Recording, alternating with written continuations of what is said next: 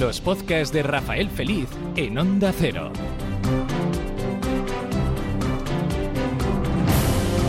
Hablamos de karate, ya que ha tenido lugar el circuito mundial, la Serie A, que se ha celebrado en Grecia, en Atenas, y no ha podido comenzar mejor el año para la karateca aragonesa, para la karateca zaragozana, como eh, Raquel Roy. Raquel, muy buenas. Hola, muy buenas. Bueno, que no ha podido empezar mejor la cosa, ¿no? No, la verdad es que estoy súper contenta porque es el primer campeonato del año y pues efectivamente con un oro pues no podía haber sido mejor. Bueno, ¿cómo te encuentras tú? Pues muy bien, eh, o sea, eh, queríamos participar en esta competición en equipo porque eh, estamos preparando un ejercicio que es nuevo para el europeo, ya que eh, el año pasado y el anterior nos ganó Italia, pues queríamos, preparar algo nuevo para intentar sorprender y este año ganar nosotras el Campeonato de Europa. Y como queríamos eh, probar antes de competir en el europeo, queríamos probar este ejercicio, decidimos venir a este campeonato a ver qué tal se nos daba hacerlo en competición, porque una cosa es hacerlo entrenando, que te puede salir muy bien, y otra cosa es luego meterlo con los nervios que te da un campeonato y la verdad es que estamos contentas porque nos ha dado un buen resultado. Bueno, mejor, mejor no ha podido ser, desde luego. Está claro, está claro. Bueno, y como decías, para preparación de cara al europeo que se disputará este año 2023 en Guadalajara. Sí, eso es, se celebra aquí en casa, en España, y pues tenemos muchas ganas, pues porque siempre eh, es mucho mejor tener a la gente que más nos apoya en, en las gradas. Entonces queremos eh, sorprender y queremos darles el mejor resultado para, para que ellos también lo disfruten al máximo. Bueno, se espera el europeo con ilusión y sobre todo para intentar pues conseguir otro oro. Sí, eso es, que el año pasado y el anterior nos quedamos ahí con las ganas porque nos ganó Italia de una manera que nosotras tampoco veíamos del todo justa, entonces pues tenemos mucha ansia por conseguirlo. Bueno, y a nivel eh, de que ves ahí la práctica de este deporte que ya llevas, ¿cuántos años llevas ya en el karate? Pues mmm, voy a hacer este año 20 años practicando karate. Bueno, ¿con, con que empezaste con un año? No, con cinco. bueno, bueno, pues tan joven, es decir, llevo 20 años en el karate. ¿A esa, Sí. a esa, a esa edad se empieza? Pues sí, muchos niños pequeños practican karate.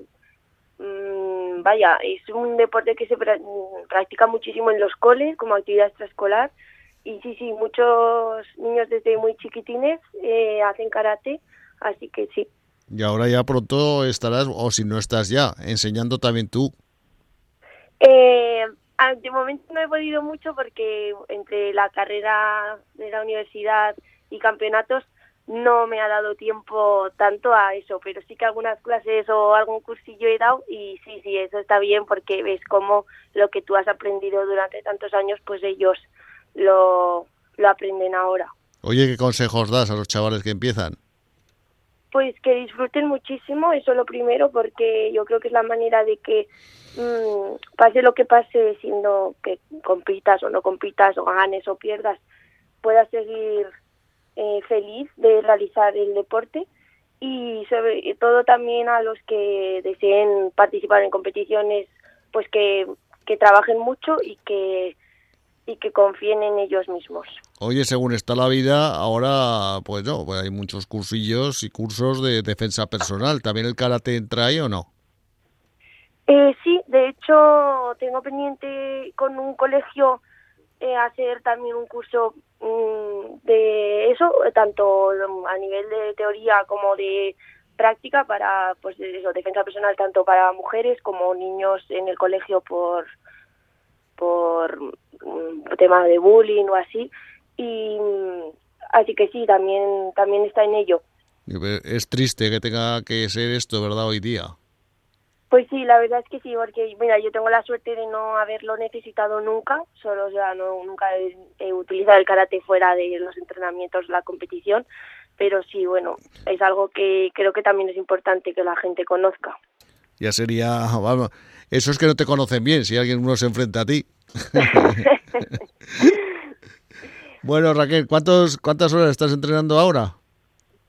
Pues intento entrenar entre dos y tres horas al día, meter una de físico eh, por la mañana y así descansar hasta la tarde que tengo la, la de karate, la de técnico y, y pues eso, intento meterlas todos los días porque también lo compagino con hacer el TFG de la universidad y luego cuando vamos a Madrid sí que entrenamos más porque ahí estamos centrados solo en lo que es eh, los entrenamientos y ahí sí que metemos una pues entre cuatro y cinco horas al día. ¿Qué estás estudiando? ingeniería informática. Bueno, está bien. Eh, se puede compaginar evidentemente el deporte con los estudios, aunque sea complicado. Sí, sí, o sea, claro, es complicado y requiere de mucho esfuerzo y pues a veces sacrificar otras cosas, pero posible es.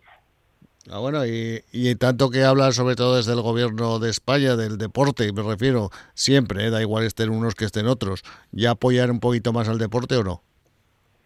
Sí, eso siempre lo echamos un poco en falta porque pues karate además sobre todo es deporte minoritario y desde que encima eh, salió de, de las Olimpiadas, pues se nota un montón que, que ahora tiene menos visibilidad, menos ayudas y pues para nosotros es mucho más duro porque eh, sabes que, o sea, te, encanta el deporte que haces y quieres eh, realizarlo por más tiempo, pero sabes que no es la manera en la que te puedes ganar la vida. Entonces, eh, eso es un poco duro y pues eso, cualquier ayuda o cualquier cosa viene, viene bien. Sí, porque claro, al salir de los Juegos, fíjate qué bonito sería el año que viene que hay Juegos Olímpicos el poder estar allí. Hombre, ese sería, bueno, un sueño, sí, sí. Además dicen, muchos deportistas lo dicen, que es lo más bonito que se puede vivir un deportista. Los Juegos Olímpicos. sí, que es algo muy distinto a otras cosas, porque, por ejemplo, yo fui a unos eh, Juegos de la Playa, que era lo más parecido a unas Olimpiadas, porque participábamos de muchos deportes distintos y estamos vamos como todos juntos y ya me pareció algo súper bonito, pues no me quiero imaginar cómo sería unas Olimpiadas. No, la verdad que sí, la verdad que según dicen todos los que han estado, evidentemente yo no he estado como deportista, pues que es eh, maravilloso el vivir uno, unos Juegos Olímpicos. Bueno, y en lo tuyo, ¿cómo lo llevamos con la federación? ¿Te vuelves a Aragón o no te vuelves? No, de momento no, estoy en la Federación Riojana desde que tengo 15 mm, años, creo, o sea, ya va para 10. Y la verdad es que como siempre allí me han tratado tan, tan bien, eh, estoy a gusto. Entonces, cuando estás a gusto en un sitio, mm, no, no quieres cambiar a no ser que sea un sitio mejor.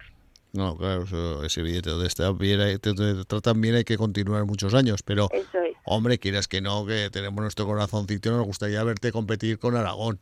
¿eh? Desde luego, y a, mí obviamente me habría encantado siempre, porque yo recuerdo que cuando era pequeña y todavía competía por Aragón, pues eh, para mí era un orgullo, porque obviamente he nacido aquí, y vivo aquí, y pues eso para mí sería, habría sido lo mejor del mundo, eh, no tener que irme, pero bueno, se dieron esas circunstancias de tener que marcharme, y pues eso, lo que te digo, de que como allí me han tratado como si fuera de casa, eh, pues estoy a gusto allí, pero obviamente yo cuando cada triunfo que gano o siempre vaya estoy pensando que soy aquí, obviamente, soy aragonesa y soy de Zaragoza.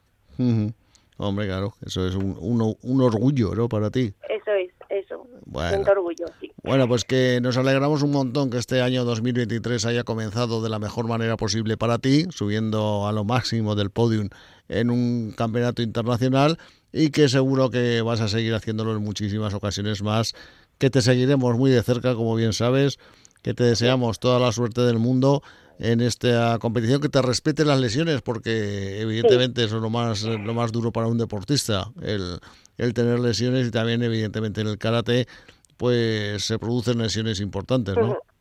Sí, sí, yo, yo he tenido la suerte de que no he tenido lesiones gordas, solo una vez en la muñeca, pero me permitía seguir entrenando aunque fuese con dolores.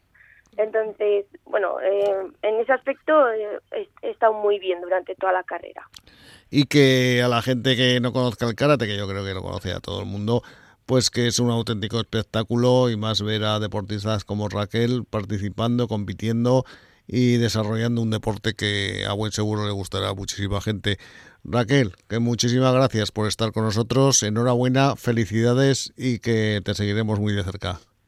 Muchas gracias a vosotros por informar y por el apoyo que dais. Un abrazo. Sigue los podcasts de Rafael Feliz en Onda Cero Aragón.